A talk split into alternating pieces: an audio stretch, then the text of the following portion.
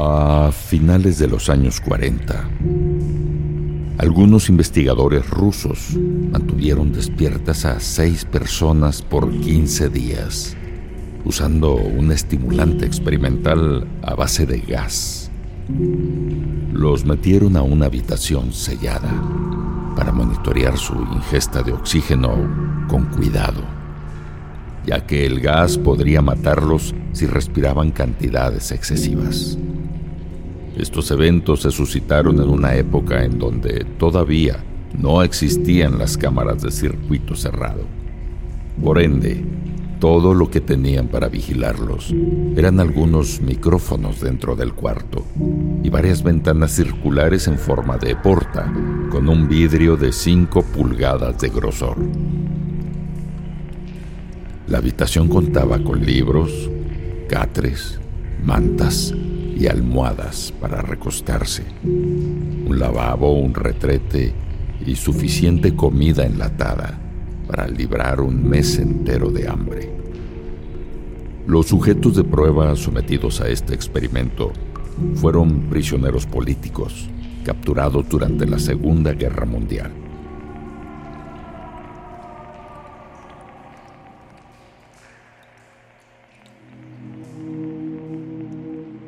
Todo marchó de acuerdo con las expectativas durante los primeros cinco días.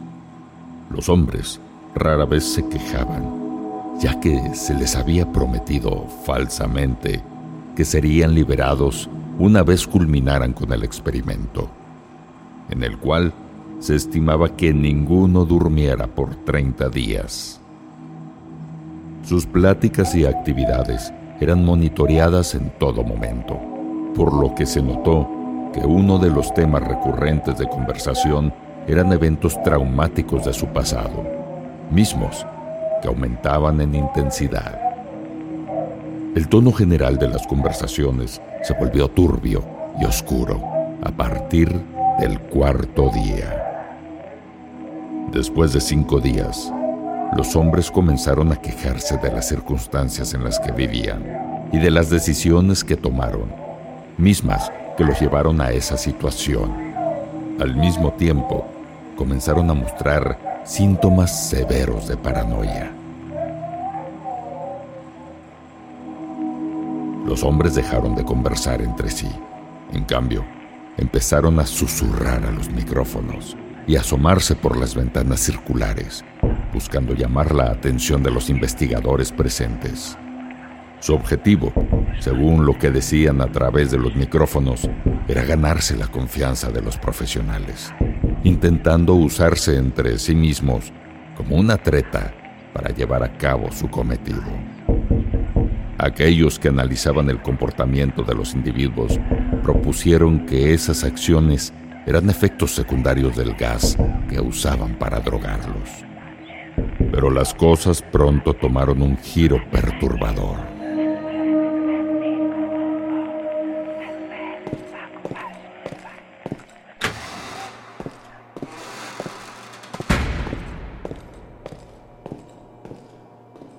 Al llegar al noveno día, el primer hombre que fue ingresado a la cámara comenzó a gritar. El sujeto corrió dentro del cuarto por todo el espacio que tenía, mientras desgañitaba a todo pulmón durante tres horas continuas. Al cabo de ese tiempo, el hombre solo podía producir chillidos ocasionales. Los investigadores postularon que se habían destrozado las cuerdas vocales físicamente por su uso excesivo. Lo sorprendente de este suceso fue la reacción de los otros hombres encerrados junto con él, o bien su falta de estimulación ante aquel caos. El resto de los sujetos de prueba destrozó los libros y manchó las páginas con sus heces mismas que usaron para pegarlas contra el vidrio de las ventanas. Pronto, todo se quedó en silencio y los susurros a los micrófonos se callaron también.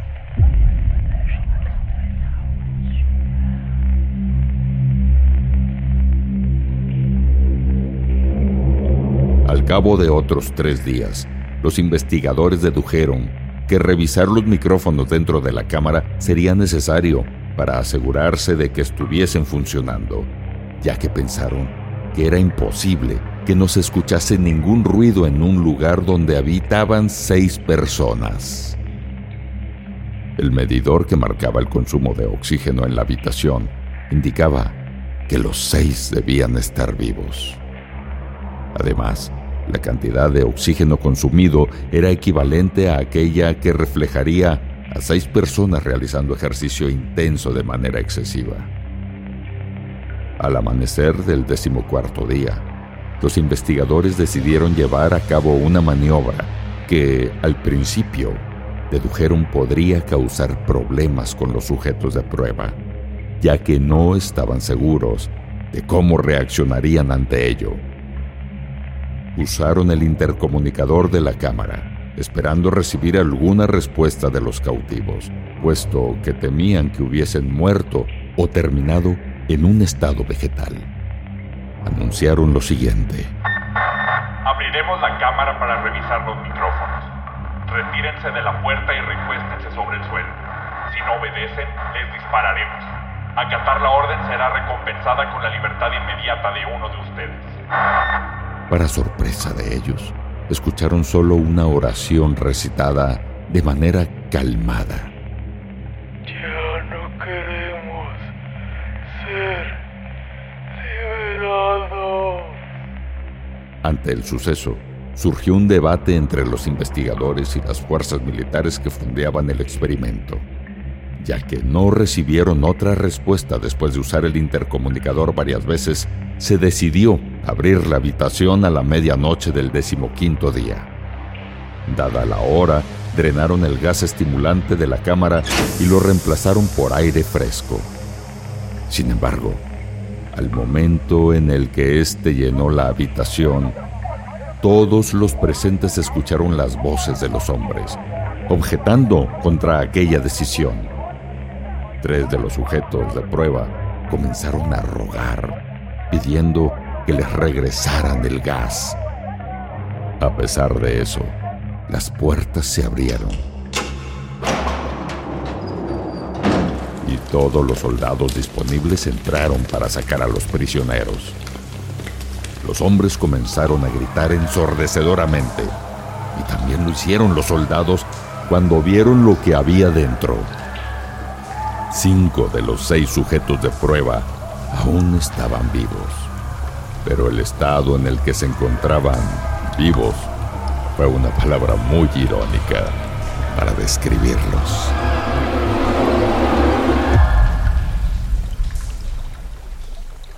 Tan solo una cantidad de comida equivalente a cinco días de consumo había sido usada. El hombre fallecido yacía en el suelo cubriendo el drenaje de la cámara y las llaves del lavabo estaban abiertas, provocando que el lugar se inundase con 10 centímetros de agua, misma que contaba con una cantidad indeterminada de sangre. Los sobrevivientes sufrieron heridas que dañaron la piel y sus músculos. La destrucción y el desgarre de las puntas de los dedos de sus manos indicó que las heridas fueron causadas por estas mismas y no por mordeduras, como los investigadores asumieron en un principio.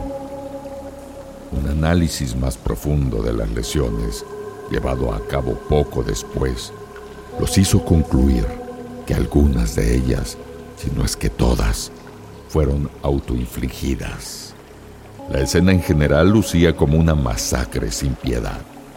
Los actos llevados a cabo por los hombres rozaban los límites extremos de lo explícito y sangriento, habiendo destrozado la integridad de sus propios cuerpos con laceraciones mortales, canibalismo y con indicios indirectos de ocultismo, adornado el lugar con vísceras y órganos propios en formas peculiares y macabras. La mayoría de los soldados eran operativos especiales rusos asignados al establecimiento, pero muchos de ellos se rehusaron a regresar a la cámara a sacar a los sujetos de prueba una vez que vieron el horror que presenciaron. Por otro lado, los prisioneros continuaban pidiendo a gritos que los dejaran ahí dentro y demandaron que los rociaran con el gas, ya que no querían caer dormidos.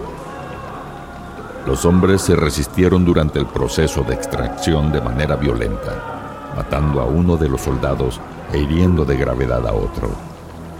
El evento fue tan traumático para todos los militares, ya que durante el transcurso de los siguientes días, dos de ellos se quitaron la vida. Durante el altercado, uno de los cinco se perforó el vaso y se desangró casi inmediatamente. Los médicos presentes intentaron sedarlo, pero aquello resultó imposible. Le inyectaron una cantidad diez veces mayor a la dosis adecuada para un ser humano de un derivado de morfina y aún así se mantenía de pie, peleando como un animal enjaulado. Se observó que su corazón continuaba latiendo a pesar de haber perdido mucho de aquel líquido vital. Al detenerse el bombeo de aquel órgano, el individuo continuó gritando y agitándose por otros tres minutos moviendo sus brazos en el aire, intentando alcanzar a cualquiera para hacerle daño, mientras repetía la palabra más una y otra vez, cada vez más lento, hasta que murió.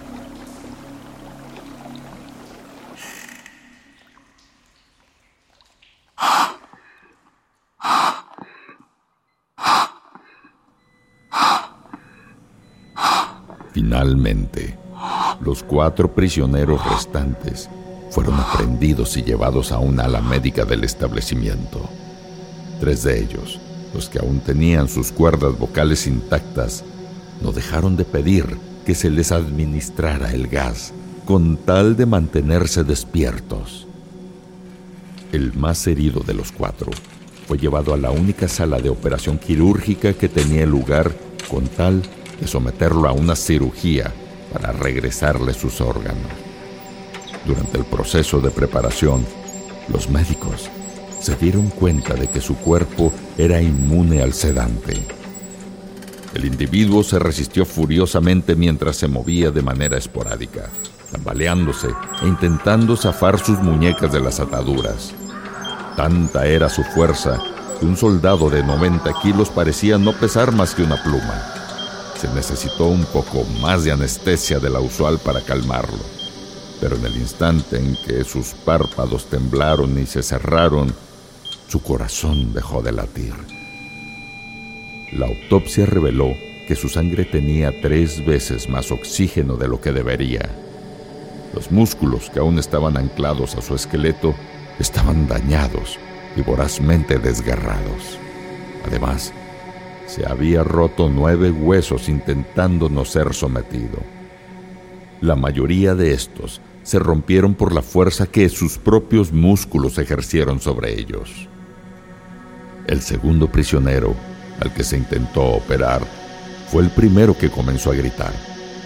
Sus cuerdas vocales estaban destrozadas, así que no pudo oponerse verbalmente ante la cirugía y se limitó a mover su cabeza de manera violenta, negando la aplicación de anestesia cuando la máscara se le fue acercada.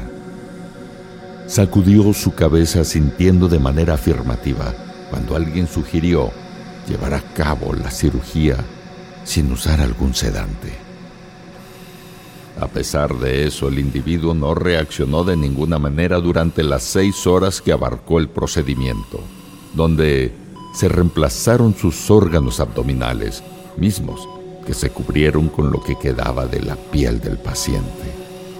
El cirujano comentó repetidas veces que el hecho de que el sujeto de pruebas estuviese vivo era imposible desde el punto de vista médico. Adicionalmente, una enfermera que asistía a la cirugía reportó que el hombre dibujaba una sonrisa en su rostro cada vez que sus miradas se cruzaban. Cuando la cirugía finalizó, el sujeto miró al cirujano y comenzó a jadear, intentando hablar mientras movía su cuerpo, asumiendo que intentaba decir algo importante, el cirujano le acercó una pluma y un pedazo de papel, sobre el cual el paciente escribió un mensaje. Siga cortando. Los otros dos prisioneros recibieron la misma cirugía sin el uso de anestesia. Sin embargo, tuvieron que ser inyectados con un agente paralizante antes de llevarla a cabo, ya que ambos no dejaban de carcajearse frenéticamente. Una vez paralizados, los hombres solamente podían mover sus ojos para ver al personal médico. Sus cuerpos dejaron de estar bajo el efecto del sedante en un periodo de tiempo anormalmente corto y pronto volvieron a intentar desprender sus ataduras del cuerpo. Apenas recuperaron el habla, pidieron que les dieran de aquel gas. Sin embargo, los investigadores les preguntaron por qué se habían hecho daño, por qué mutilaron sus propios cuerpos y para qué querían el gas. Solo uno de ellos les respondió, Debo mantenerme despierto. Los militares reforzaron las ataduras de los prisioneros y los regresaron a aquella habitación, mientras que todos los presentes pensaban en qué hacer con ellos. Los investigadores, ante la ira de los benefactores militares provocada por no lograr las metas estipuladas del proyecto, consideraron practicarles la eutanasia a los presos. El oficial al mando, quien era un exmiembro del Ministerio de la Seguridad del Estado de la Unión Soviética, quería ver qué ocurría si eran puestos bajo el efecto del gas de nueva instancia. Los responsables del proyecto se negaron, pero se vieron obligados bajo fuerza. Antes de encerrarlos de nuevo en la cámara, se les conectó a un electroencefalograma y sus ataduras fueron modificadas para adaptarlas a un encierro de largo plazo. Los tres hombres dejaron de quejarse al momento en el que supieron por descuido de los encargados que se les administraría el gas de nuevo. Era obvio que, para aquel punto, los prisioneros estaban esforzándose para mantenerse despiertos. Una vez dentro, uno de los que aún podía hablar comenzó a tararear. El mudo rozaba sus piernas contra las ataduras de cuero con todas sus fuerzas. El restante apoyaba su cabeza contra su almohada mientras parpadeaba muy rápido. Al monitorear la información del electroencefalograma conectado a este último, los científicos se sorprendieron al ver sus ondas cerebrales. Las lecturas arrojaban datos normales la mayor parte del tiempo, pero en algunas ocasiones mostraban actividad cerebral nula de manera inexplicable. Parecía como si el paciente estuviera sufriendo periodos constantes de muerte cerebral. Mientras todos estaban ocupados viendo los resultados imprimiéndose constantemente en la hoja del aparato, una enfermera fue la única que vio cómo los párpados del preso se cerraban al momento en el que su cabeza colindó contra la almohada.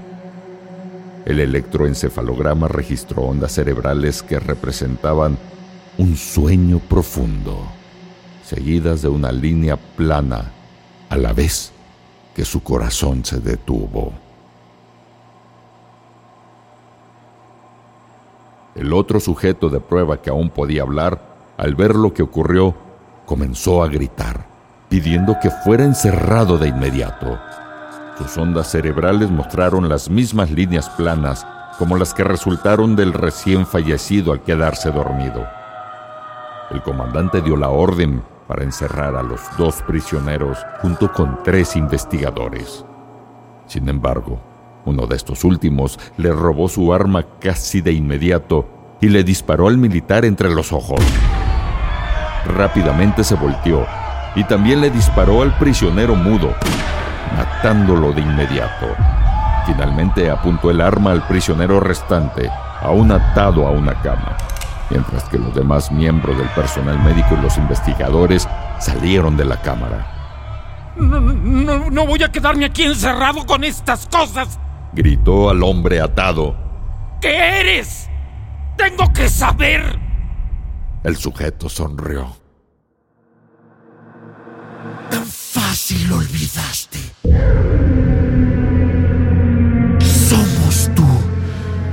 Somos la maldad que habita dentro de ti y de todos los demás, rogando ser liberada en cada momento, ahogada por la moral que esconde los instintos animales. Somos lo que los aterra cada noche y de lo que se esconden debajo de sus sábanas. Somos lo que sedan y someten al silencio cuando se retiran al refugio nocturno en el que no podemos caminar. El investigador se detuvo un momento. Luego apuntó su arma al corazón del sujeto.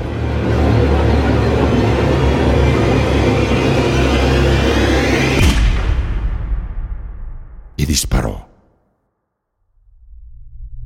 El electroencefalograma proyectó una línea plana, mientras el sujeto dijo, ahogándose con su propia sangre.